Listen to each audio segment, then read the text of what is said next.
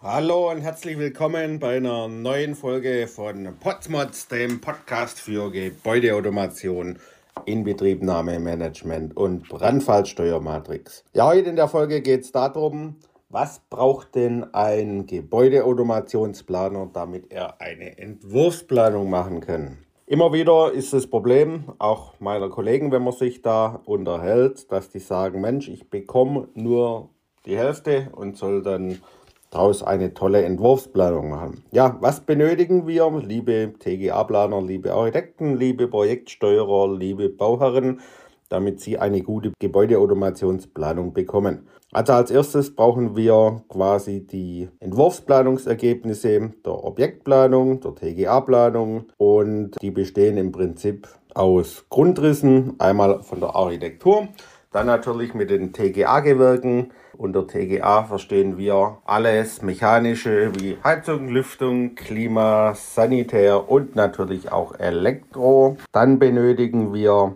alle Schemata aller Anlagen und natürlich auch gekennzeichnet mit dem Benutzeradresssystem oder wie auch der eine oder andere dazu sagt, mit dem AKS. Dann muss mal festgelegt werden, in welchem Gewerk welche Anlage im Prinzip auch dazugehört. Klassiker ist beispielsweise immer eine Warmwasserbereitung. Die ist ein Teil beim Sanitär, ein Teil bei der Heizung. Aber niemand weiß so wirklich, wer liefert denn bis wohin, wer liefert was und wie soll das ganze Ding nachher funktionieren.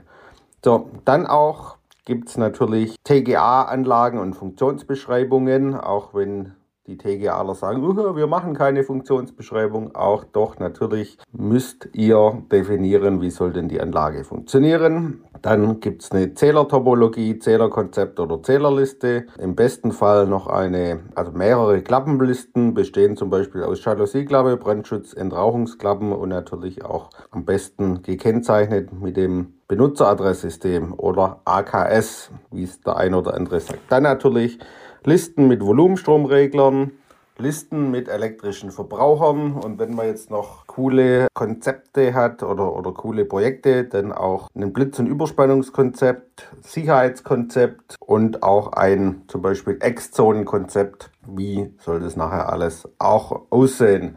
Oder dann auch Vereinräume, zum Beispiel in Druckregelungskonzept oder ein Druckkonzept, wo man sagt, okay, dort ist mal dargestellt, welche Drücke sollen denn wo und wie herrschen. Und genau, das brauchen wir alles, damit wir dann eine Planung für den Entwurf erstellen können. Ja, wenn euch die Folge gefallen hat, dann drückt gerne auf ein Like. Wir freuen uns darüber. Teilt es auch gerne und ansonsten freuen wir uns bis zum nächsten Mal. Euer Tobias Potz vom Building SWAT Team.